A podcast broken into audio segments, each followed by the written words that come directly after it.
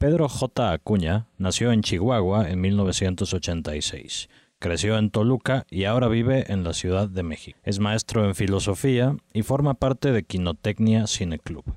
Ha sido becario de la Fundación para las Letras Mexicanas y actualmente lo es del FONCA. Pedro va a leer Entre Azucenas Olvidado, que forma parte de su primer libro de cuentos, Metástasis McFly.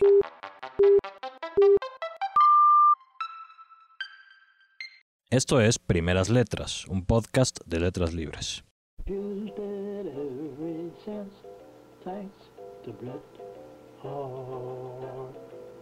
Entre Azucenas olvidado. Al monje Juan de Yepes le salió una bola en la muñeca cuando uno de sus hermanos quedó atrapado en el oratorio. Juan, al desatascar la puerta junto con tres novicios, escuchó el tronido de una rama, pero dentro de su brazo. En la noche, con dolor y adormecimiento, se dio cuenta de que tenía una protuberancia en la mano derecha.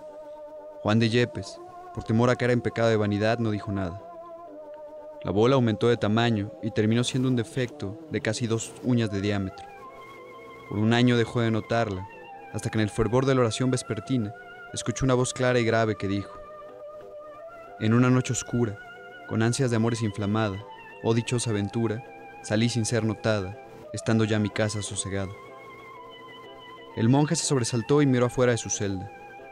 No había nadie en el pasillo. Regresó a su oración y de nuevo escuchó la voz. A oscuras y segura, por la secreta escala disfrazada, oh dichosa aventura, a oscuras y encelada, estando ya mi casa sosegada. Salió, esta vez más rápido, para sorprender al anónimo cantor. Se oye el movimiento de hojas en la cela contigua, el agua de los trastes, pero nada de poetas. Juan recorrió el monasterio esperando escuchar la voz de nuevo. Pasó por las áreas comunes y se detuvo unos segundos en las puertas de sus compañeros, avergonzado por una curiosidad que sentía malsana. Llegó a la capilla y se postró frente al altar. Se zambulló en plegarias más fervorosas y volvió a escuchar. En la noche dichosa, en secreto que nadie me veía, ni yo miraba cosa, sin otra luz ni guía, sino la que en el corazón ardía. Juan se asustó. Solo podía ser o el diablo o Dios. ¿En qué momento se decidió que este humilde monje fuera recibido en los lindes divinos o los fuegos del infierno? ¿Sería merecedor del castigo o del premio? Salió de la capilla y se dirigió a la celda del abad, dispuesto a confesarse. Sintió el silicio enterrarse más en el muslo, como recordándole que él no era nada frente a la magnificencia del plan divino.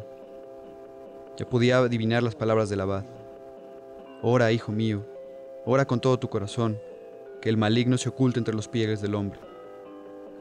¿Cómo orar en situaciones así?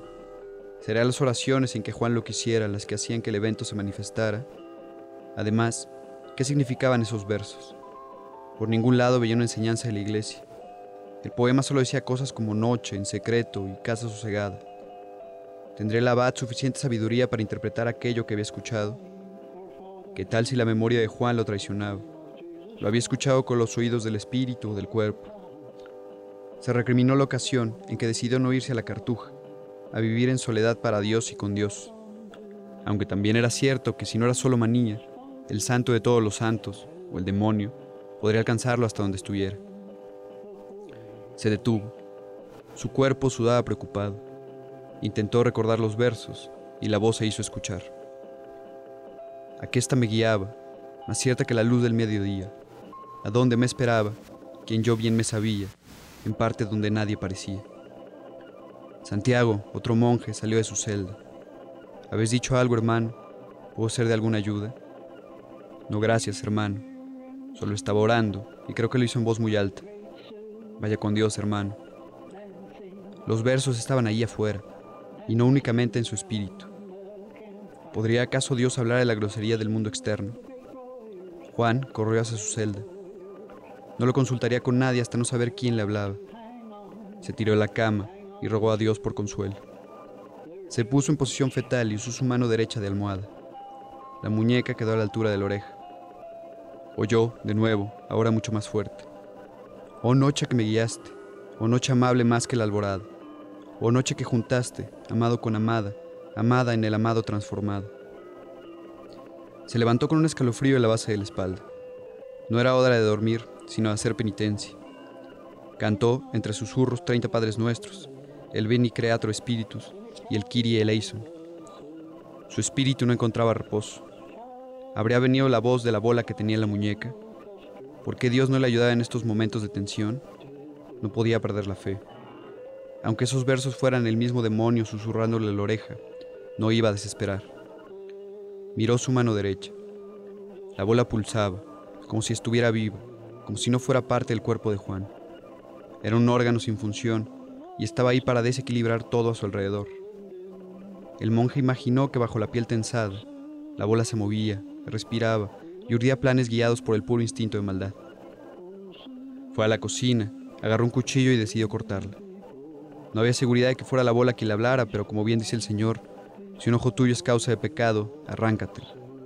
Con mano firme acercó el cuchillo. Los versos continuaron. En mi pecho florido, que entero para él solo se guardaba, allí quedó dormido y yo le regalaba, y el ventalle de cedros aire daba. La bola pareció darse cuenta de las intenciones de Juan, y no teniendo más lenguaje que ese poema, completó otra estrofa.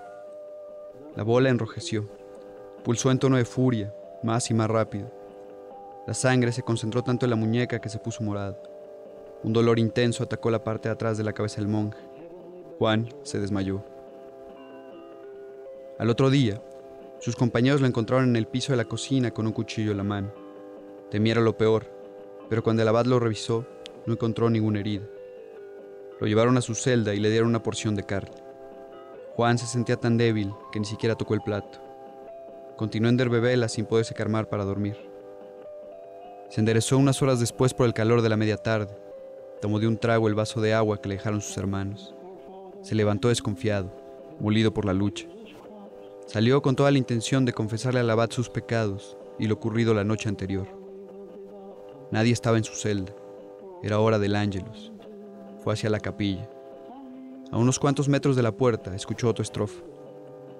El aire de la almena, cuando yo sus cabellos esparcía, con su mano serena en mi cuello hería y todos mis sentidos suspendía. El eco de los versos se posaba en sus orejas, en las paredes, y sobre todo se concentraba y multiplicaba en ese punto que era la bola en su mano. Asemejaba un remolino acústico, donde las liras iban a morir en espiral para renacer una y otra vez. La repetición hacía que por momentos no se escuchara más que un coro de ruidos omnipresente y desesperante.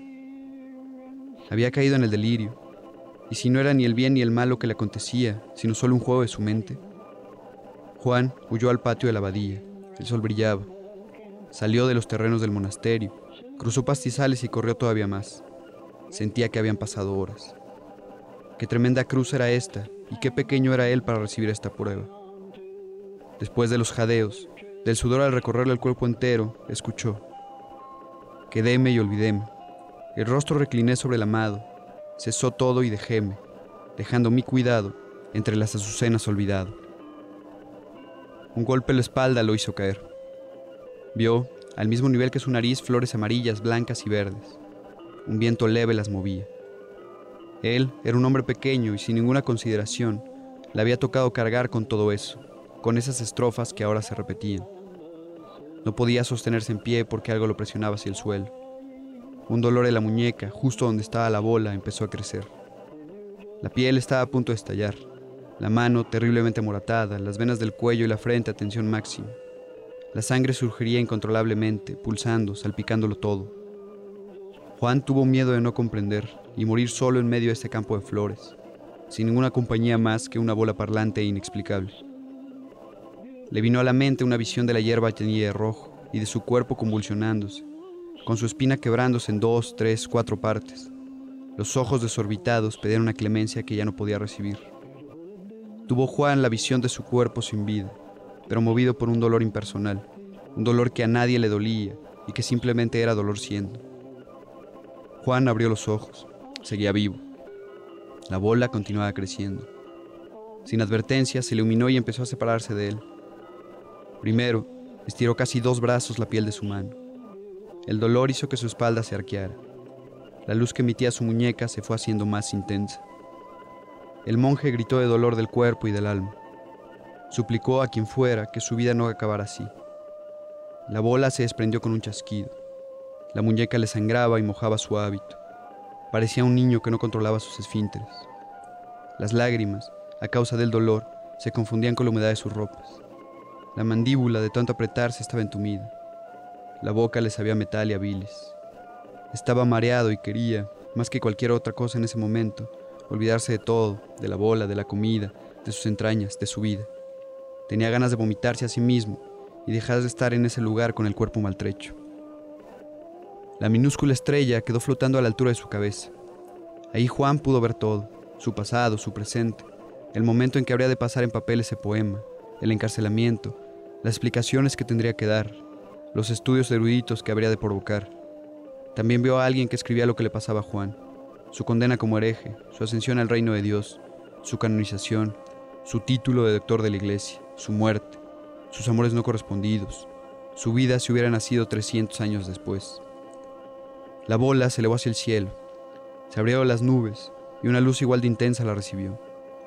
Una voz, en una lengua que ningún mortal habría de entender jamás, le dio la bienvenida a aquello que Juan había cobijado en su muñeca. El cielo estaba despejado.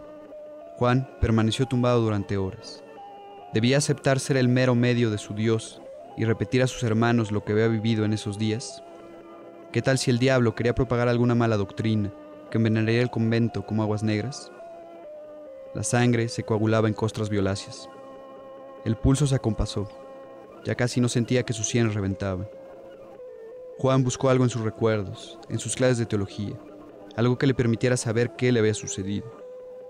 Al abad no sabía ni qué contarle, pues habría de explicar por qué no dijo nada al inicio y por qué había huido y desconfiado de la Santa Madre Iglesia. Por el momento, solo él sabría lo que habría vivido y sentido. Llegó la noche. Juan cerró los ojos y se entregó al sonido del viento y al campo de azucenas al que había llegado. Bueno, pues gracias Pedro J. Acuña por esta lectura y gracias por estar en el podcast. El cuento que nos acabas de leer tiene como protagonista a San Juan de la Cruz, fundamentalmente, un personaje histórico en una situación que no es necesariamente histórica. ¿Por qué te interesó contar una historia de, este personaje histórico? Creo que cuando uno empieza a escribir hay como dos vertientes bien claras, ¿no? Y una es eh, escribir sobre escribir, que es una hueva infinita. ¿Quién quiere leer eso, no? Los que escriben quieren leer eso. Pero bueno, a alguna persona le sale muy bien. Y la otra es este como escribir sobre lo que uno ha leído, sobre los personajes que le han gustado eh, lo que ha leído. Eh, en este caso, en el libro, todos son personajes pues, pues, históricos, pues, históricos en un sentido real e históricos en un sentido, este, como que tienen una tradición, ya bien fuerte, está Santa por ahí. Y como que los cuentos fueron saliendo así, pues creo que empecé con, con el de Cristo que está por ahí, haciendo un tipo de parodia, si lo quieres ver, así. Y de repente empezaron a salir todos los demás, ¿no? Todos eran de personajes pues que yo no había creado y que de alguna manera les daba este un, tipo de, de, vuelta. Que tampoco esto es muy, muy nuevo, pues. O sea, esta cosa de las vías paralelas o las vías inventadas, pues es bien viejo, ¿no? O sea, si lo quieres llamar de otra forma, puede ser fanfictions. Y toda la tragedia griega es un fanfiction de Homero. Lo de fanfiction uno lo, piensa inmediatamente con el cuento que le da nombre al libro, Metástasis McFly. ¿De qué trata este cuento? La trama es que el, Doc Brown, eh, Marty y esta Jennifer, eh, como que agarran el DeLorean, la máquina del tiempo, para, pues para viajar, pero no solo viajar en el espacio, sino en el tiempo. Y se vuelven un, un trío de personajes junto con Einstein, el perro, pues muy, eh, digamos, únicos en, en, la humanidad, porque ya no están sujetos pues al, al, tiempo, ¿no? Ellos pueden ir de vacaciones al Ártico en el año 60 antes de Cristo, o dar la vuelta por Florencia en 1200, y esas son sus vacaciones, ¿no? Eso es lo que hacen. No se tienen que preocupar por nada, pues, por tener un trabajo, como que no tiene sentido el tiempo para ellos. Y de repente Einstein le empieza a dar eh, un cáncer muy extraño eh, le empiezan a salir tumores por todos lados, pero a la siguiente semana ya no los tiene donde los tenía y un día se muere. Entonces todos están como muy tristes, pero tampoco están tan tristes porque pueden viajar a dos años antes y Einstein estaba vivo. Pues, o sea, esta es la onda, como que el tiempo pues, ya no es un problema para ellos. Pero entonces el doc descubre que lo que había causado el cáncer, de este cáncer raro, como atemporal también, como ellos, pues era viajar en el tiempo. Entonces le dice a Marty que la bronca va a ser que tienen que buscar la cura, ¿no? Obvio en el futuro. Pero que no, no sabe cuánto tiempo tienen antes de que este cáncer raro los mate. Creo encontrar a lo largo de los cuentos como esta, una cierta tendencia a utilizar estos personajes como Marty McFly, como San Juan de la Cruz, como este falso Luis Miguel de otro cuento, como Cristo, Santa Claus, para explorar cuestiones, ¿no? Que no tienen directamente que ver con la trama en la que estarían inscritos los personajes, sino tal vez preocupaciones más tuyas, preocupaciones de autor en cualquier caso. ¿Es así? O sea, son, son como tal vez pretextos narrativos. En el, único taller al que he ido, eh, algunos cuentos con los que, que, leí, pues, de este, y también en una bequilla que tuve por ahí, me decía que eh, algunos de ellos no necesitaban que fuera, pues, un personaje cargado históricamente que como que daba igual, ¿no? Pero creo que el, el, poner un personaje que, que, tiene como cierta carga permite hacer un, tal vez un contraste entre la historia que ya se conoce de ese personaje y ponerle otra situación y de alguna manera crear algún tipo de, de frescura. Creo que de eso vive el fanfiction. Eh, de, del fanfiction o en su cosa más culta, la tradición de las vidas paralelas de, de justo eh, crear en el lector como una doble expectativa de, bueno, tiene que respetar el personaje de alguna manera, pero lo tiene que cambiar porque si no, pues ¿para qué leo esto nuevo, no? Y esto que dices de respetar al personaje fue una cuestión que tú procuraste en los cuentos, fue como una preocupación tratar de escribir algo que a ti te pareciera que sí tenía que ver con, que sí hacía sentido con el personaje. Pues sí, porque si no, este, digamos, eh, de Buda, que sale en otro cuento, si a Buda le quitas eh, todo el contenido del budismo, o sea, si Buda es solo una persona que se llama Buda y no tiene nada que ver con el Buda histórico. Que es, pues entre paréntesis, en ese cuento es un té por ocho de cantina, ¿no? Ajá, pero es, es semi-budista, o sea, todas las cosas para él son insustanciales y una distracción, ¿no? Porque al final de cuentas nada es nada. Si es Buda, tiene que seguir siendo Buda en alguna manera, ¿no? Pero no sé qué es lo que esté respetando, como si el no creo que sea la percepción que se tiene de estos personajes. No sé exactamente qué respeto. Igual y es cosa de revisar cada cuento y ver qué es lo que rescato, ¿no? Yéndonos un poco hacia atrás, ¿cómo es que empezaste a escribir? Pues la primera vez que, que, escribí, digamos, una narración, de haber tenido como 11 años. E, es que estaba en la azotea de mi casa y habían atropellado a un perro, entonces el perro estaba ya paralítico bueno, se veía que no podía mover la parte de atrás, no se arrastraba y, chillaba mucho. Y había dos personas al lado, ¿no? Que lo estaban viendo, pues nada más.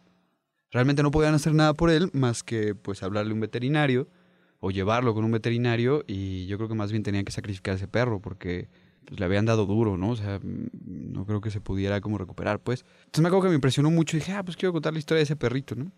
Y a partir de ahí empecé como a tratar de hacer cuentos. En la prepa también hice un montón de cuentos. Y cuando entré a la universidad, dejé de escribir pues ficción, como de los 18 a los 24, y todos los cuentos que tenía, todo lo que había escrito, pues, se perdieron. Entonces, a los 24, pues, fue como volver a escribir, ¿no? Empezar como de cero, pues, porque no... O sea, tengo recuerdos de lo que hice aquella vez, pero no... Nada concreto, pues, nada que me sirviera como de, digamos, tradición propia, si lo quieres ver así. Entonces, a los 24 volví a escribir porque unos amigos me invitaron justo a un taller de literatura. Y ahí fue donde este, volví en forma pues, a querer contar cosas, ¿no? Y el resultado es el libro. Tampoco tallereaste demasiado. No, ¿cómo no? La verdad es que tengo luego como mucha pena en... Me gustan mis historias, pues. O sea, pues si no, no las hubiera sacado, ¿no? Me gustan mis historias. Solo creo que cosas, mi reacción luego no son tan limpias, elegantes, mm, algún tipo de adjetivo pues positivo. Siento que de repente hay un, poco de torpeza al narrar, ¿no? Eso me da un montón de pena, entonces los tallereaba un buen. Y también tallerearlos un buen me sirvió, ¿no? Porque las historias se redondean muy bien. Y eso creo que tiene que ver con, con el taller, pues, de, de, tener un texto. Un taller no es nada más que un, que un laboratorio de lectura, ¿no? Se lo presentas a alguien y ves cómo lo está leyendo. Y a partir de lecturas reales, pues, te, das cuenta hacia dónde se está yendo el cuento, qué es lo que te falta, pues, para cerrar lo que tú quieres hacer, qué interpretaciones no te gustan y qué partes despiertan esa interpretación para eliminarlas. para eso sirven los talleres y creo que tallerear bastante es importante, pues. No creer que un texto termina cuando uno lo escupe, ¿no? Sino, pues sí, con la lectura de otros, ¿no? Para entregar a publicación ya en forma lo, algo pues, lo más pulido posible. No tienes la impresión de que esta cosa de tallerear tiende, como a homogeneizar un poco la, la, pues lo que se escribe. Eh, creo que sí es cierto, pues eh, al final de cuentas un taller eh, tiene una figura este, central, ¿no? Donde todas las demás figuras orbitan, que es el tallerista, y por eso le pagas, ¿no?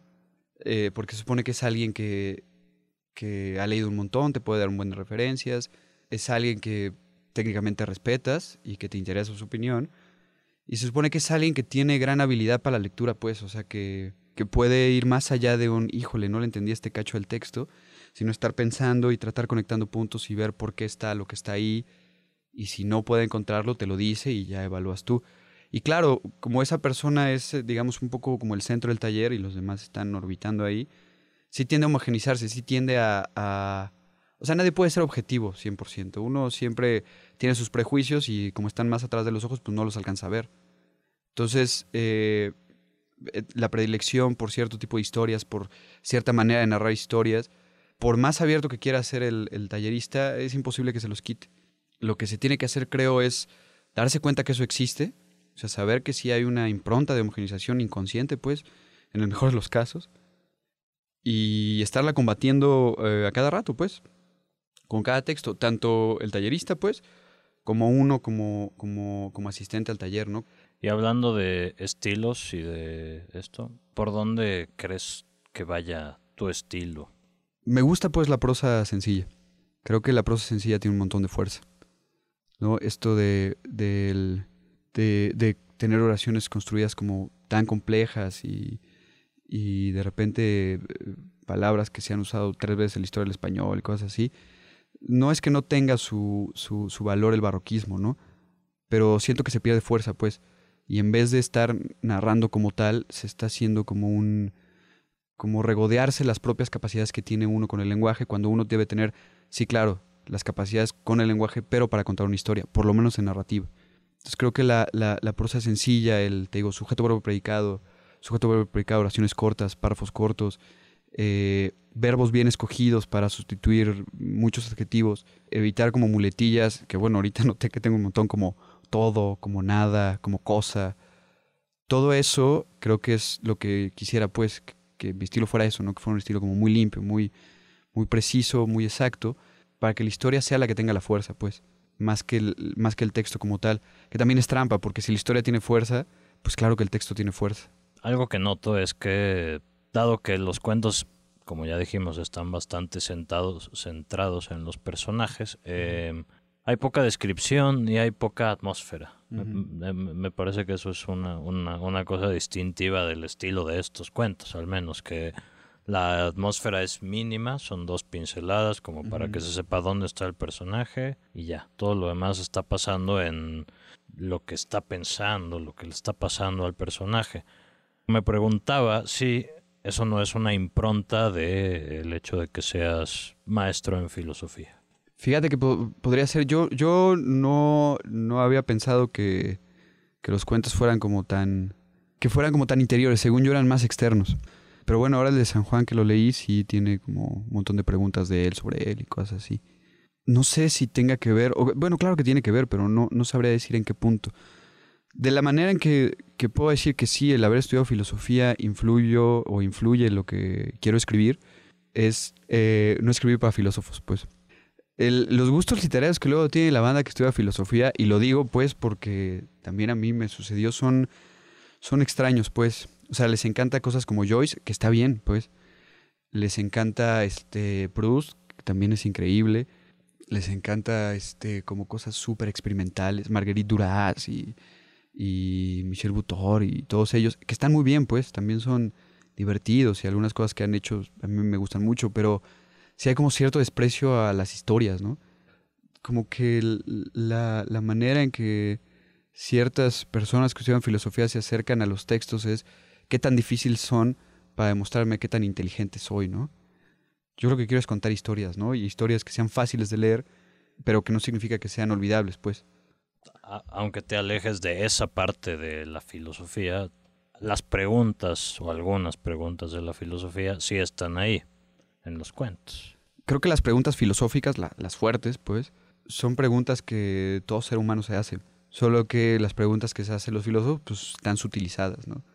Una pregunta clásica, digamos, personal es ¿quién chingado soy yo? Y esa pregunta, pues claro, es una pregunta por la personalidad. Es una pregunta que filosóficamente se podría preguntar eh, ¿Te gusta? Ah, pues claro, Descartes, ¿no? Son las mismas preguntas la filosofía que las de la vida, solo que la filosofía tiene otras herramientas para, para tratar de, de responderlas, ¿no? Que las de la vida, como decirlo, cotidiana, son otras. Pero son las mismas, creo. ¿Qué sigue? ¿Estás sobre todo clavado en escribir cuento o también te interesa la novela?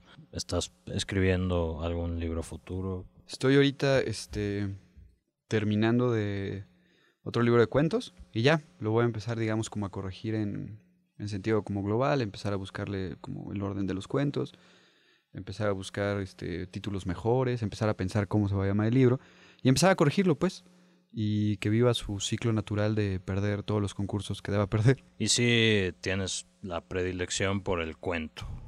Sí, como que es un, es un formato que me es bastante amable. Aunque es lo único que he escrito en mi vida. Intenté escribir una novela alguna vez y no. Pero tal vez porque no me ha llegado la idea que me sirva para una novela. Ok. ¿Y cómo sabes cuál es una idea para un cuento? Creo que eh, una idea para un cuento es como... O sea, hay novelas que son más bien como cuentos, solo que un poco largos. Y hay cuentos que más bien son novelas, pero cortitas, ¿no? Creo que la, la, la forma del cuento, ya sea en su extensión como larga o corta, es que sea una situación que se cierre, ¿no? Y que tenga que ver con una situación que le suceda a un personaje. Y la novela, pues es más bien el personaje reaccionando a diferentes situaciones.